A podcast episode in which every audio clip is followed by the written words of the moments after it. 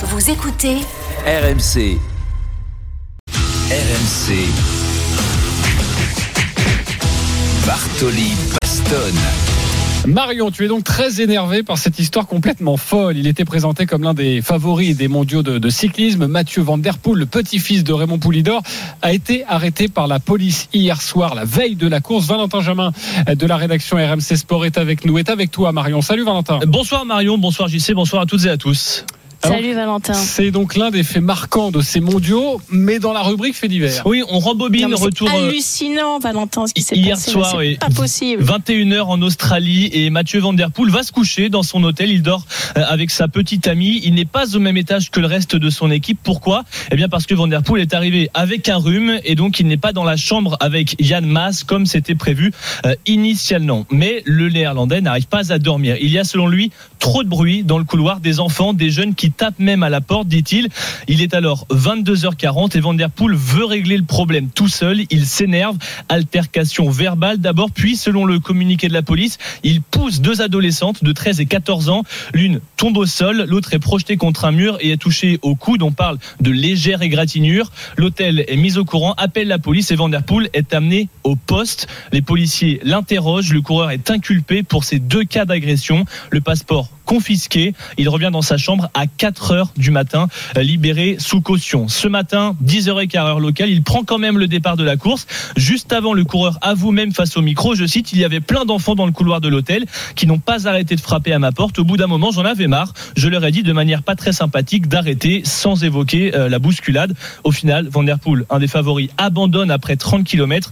Il n'a pas dormi de la nuit, raconte son manager Christophe Rudolph. Il est très déçu et surtout, il est détruit mentalement, ajoute-t-il. Et ce n'est pas fini, Marion. Van Der Poel doit comparaître devant le tribunal de. Sutherland en banlieue de Sydney mardi. Merci beaucoup Valentin Jamin pour ces précisions. Marion, euh, c'est quoi qui t'agace? Non, mais c'est complètement inadmissible de la part de l'organisation de l'équipe des Pays-Bas. Comment on peut laisser, même s'il a un rhume, il y a certainement d'autres chambres supplémentaires dans cet étage. Moi, lorsque j'ai effectué des compétitions pour l'équipe de France, donc la Fed Cup, systématiquement, l'étage complet était réservé pour l'équipe de France, même s'il y avait des chambres supplémentaires qu'on n'utilisait pas parce que l'hôtel parfois était plus grand que d'autres. On louait quand même toutes les chambres pour justement pas avoir ce genre de problème de bruit nocturne ou de dérangement. Il y avait euh, une personne du staff, généralement la sécurité, qui était à l'ascenseur, à la sortie de l'ascenseur pour vérifier que les personnes qui rentrent à l'étage étaient simplement les personnes du staff de l'équipe de France. Comment ne pas organiser ça alors qu'on sait très bien que c'est le B.A.B.A.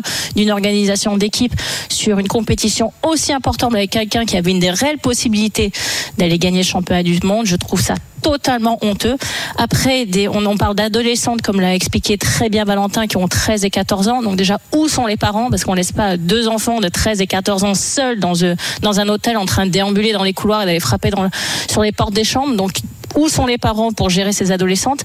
Après, on sait aussi, c'est, effectivement, c'est, c'est réel que dans les, les pays comme l'Australie, on l'a vu avec le cas de Novak Djokovic, ou dans les pays comme, comme les États-Unis, il y a des réactions policières qu'on n'aurait peut-être pas en France, mais euh, une équipe, je, je pense vraiment pas que l'équipe des Pays-Bas ne soit pas au courant qu'effectivement, lorsque en Australie, euh, la police est appelée pour une altercation, directement la personne est emmenée au poste pour prendre une déposition et puis devoir la signer et encore une fois être avoir son passeport confisqué, avoir vraiment des implications sur euh, sur le reste même de sa vie qui sont très importantes. Donc de, de prendre aucune précaution et de laisser un de ses coureurs sur une chambre où il n'y a pas de sécurité possible, où il n'y a pas de possibilité de le surveiller avec le reste du public, je trouve ça totalement inadmissible et j'espère que la personne qui a été responsable de cette prise de décision va, euh, prendre pour moi la seule décision possible, c'est-à-dire de démissionner parce que là, de gâcher une chance pareille pour quelqu'un, comme il l'a dit, il était heureux de vouloir participer à cette compétition après effectivement un Tour de France très compliqué pour lui, de lui gâcher cette possibilité-là pour un fait aussi d'organisation aussi coupable que ça, je n'arrive pas à y croire. C'est de l'amateurisme pour toi de, de la part des, des. Pays-Bas. On, on peut aussi se, se dire que Mathieu Van Der Poel n'avait pas forcément à réagir euh, comme ça. Mais, mais toi, tu, tu vas peut-être nous éclairer sur le mental d'un champion qui est prêt pour une, pour une grande échéance. Et son manager le dit. Il a tellement fait un mauvais Tour de France que bah, il comptait vraiment là-dessus. Donc peut-être que bah voilà, ça, il a surréagi. mais absolument, j'y sais. Et puis encore une fois, quand on relit le procès verbal, hein, le procès verbal qui est disponible en ligne, on voit très bien les horaires à laquelle sont produits finalement l'altercation. On voit très bien que c'est plus tard dans la soirée, donc il y a dû avoir répétition euh, euh, du tapage nocturne ou un dérangement. On vient taper à la porte de manière euh, forte. On l'a souvent eu, on l'a tous eu dans des déplacements où par exemple on va commenter un match de tennis où effectivement il y a beaucoup de bruit, mais t'es commentateur, donc tu sais que le lendemain, même si tu te réveilles fatigué, bah, tu vas prendre sur toi parce que tu commandes simplement un événement sportif. Mais en tant que sportif lui-même, où tout, on, l'a vu avec Christophe tout à l'heure dans son interview, tout est millimétré, tout est pesé. Ce sont des entraînements où il se donne surtout dans le cyclisme à corps perdu. Euh, on ne peut pas laisser au hasard le sommeil. C'est pas possible. C'est une partie essentielle de la performance du sportif, le sommeil. Donc c'est pour ça qu'il était parti se coucher à 21h. Et encore une fois, de le laisser, même s'il a un rhume, je comprends qu'on ne laisse pas dormir avec son coéquipier. Ça, je suis totalement d'accord là-dessus. Mais de pas être capable de gérer avec l'hôtel, même au pire du pire, s'il n'y a plus de chambre disponible dans l'étage réservé, de pouvoir gérer avec l'hôtel, de prendre une chambre au calme, c'est de l'intendance pure.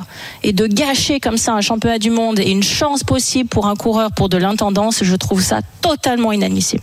Eh bien voilà, en tout cas, l'histoire racontée de Mathieu Van Der Poel, c'était important et tu voulais en parler dans ton émission. Marion, merci beaucoup, Valentin Germain, Avec grand plaisir. été- Merci, d'avoir Valentin. été avec nous.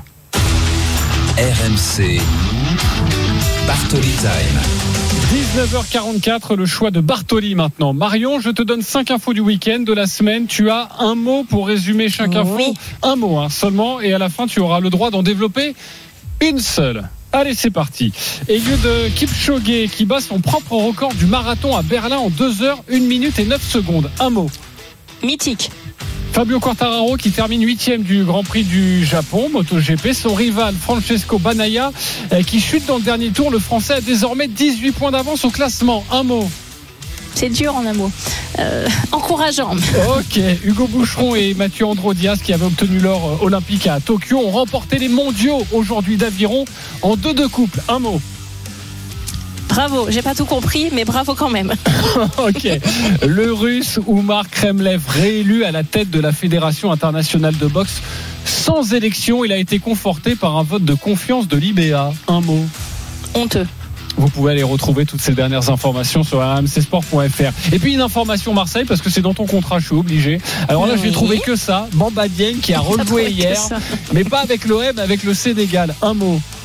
Tu vois, t'es- espiègle parce que tu aurais pu dire l'ancien Marseillais Steve Mandanda réappelé en équipe de France pour le, en tant que deuxième gardien, euh, éventuellement si RS se blesse. Mais, mais je vois que tu es mesquin. Ok, un Donc, mot je- alors. je- je- C'est sympa. Bien. euh, non, attends, je vais trouver, j'ai trouvé. Excellent.